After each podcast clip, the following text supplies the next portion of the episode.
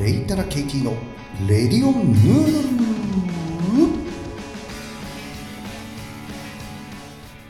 えー、皆さんこんばんはこんにちはおはようございますレイタラケイティのレディオヌードル第90 94回目ですよろしくお願いしますはい、えー、そんなわけですね94杯目ということでえーと、前回が高円寺の江戸丸という立ち食いそばのね、ロードサイドのお話をしたんですけども、今日はですね、観光地へ飛びます。今日は、えー、なんか雑談あったかな？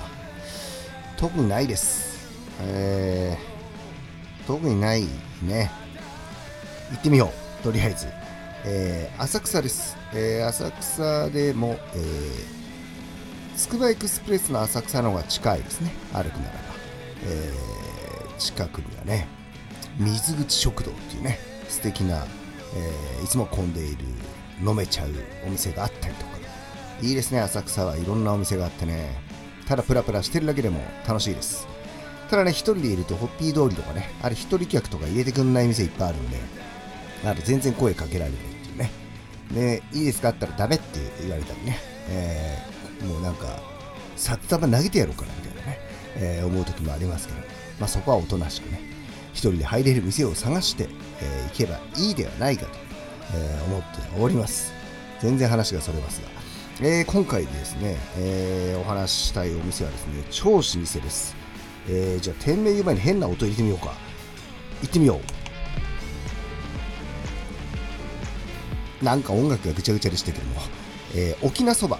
えー、沖縄そばというお店ですね、えー、知ってる方も多いと思います。えー、っとですね、え、日曜祝日曜が休みか。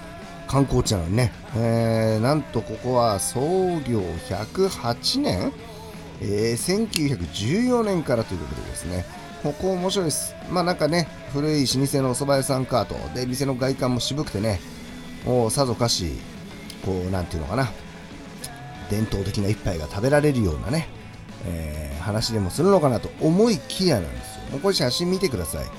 えー、すごいです。そばが極太、えー、ちょっと平たくて、えー、幅の広いね、えー、不揃いの、うん、すごいインパクトのあるお蕎麦、うどん。もうこれがとにかく目玉。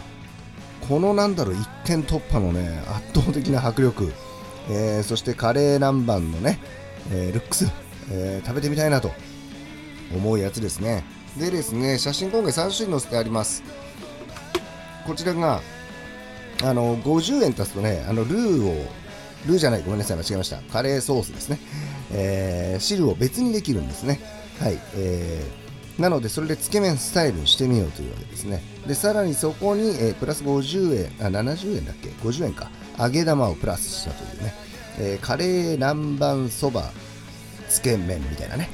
感じで食べましたまあたまんないですねこのお蕎麦屋さんのカレーってあるじゃないですか最近家でもちょっと作ったりしてみたんですけどやっぱ癖になりますよねあの味はね、えー、出てこい SB の赤缶みたいなね感じででさらにその後行った時のですねえーたぬきうどんね。うどんもいいルックスしてますよね。ナルトとね、青菜がちょちょっとあって。で、あとは、柏肉南蛮そば。にまたまた揚げ玉プラス生卵というね。これもねこう見た目がもう食べたくなるね。このひたひたにこうなんかなんていうんですかね。丼の大きさがジャストフィットっていうね。すごいいいルックス写真撮ると本当いいルックスだなと、えー、いつも思います。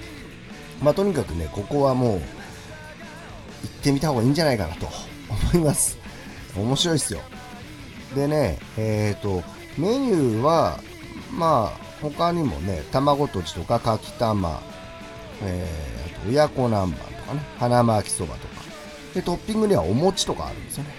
だからもうどんどんボリューム増せちゃうみたいなね。ただ面白いのはこう、天ぷらとかないんですよ。いいっすよね。たぬきはあるんですよ。たぬきはね、なんか天ぷら屋さんから、天ぷら屋さんいっぱいありますからね、浅草。なんか仕入れてるなんて話もどっかで見ましたけど。もうこのなんだろうシンプルなメニュー構成で圧倒的な迫力な麺で食べさせるという。そしてそこにお客さんがついてるというね。で結構ねいるとメニューには書いてないんですけどあの無地なそばって言ってる人が多いんですよ。無地なってあのタヌキとキツネが両方入ってるやつですよね。いいじゃないと、うん、まあなんかねなんて言うんだろう。いろんなお蕎麦屋さんがありますけどもこういったなんなんか個性がありまくりなお店しかも100年超えっていうね、えー、一度体験してみるといいんじゃないかななんて思っておりますえー、ちなみにさっき冒頭で喋った水口食堂という店はね、ここからすぐ近くです。並びにあります。数軒隣に。えー、ここもね、行くとね、入り豚ってメニューがあったりね。まあいいか。えー、まあいいぞと。まあ浅草はね、飲んで食べて、えー、大変です。えー、胃袋が持たない。えー、そういえばこの前ね、ここ行った時、あそこにあの演芸場があるじゃないですか。寄席がね。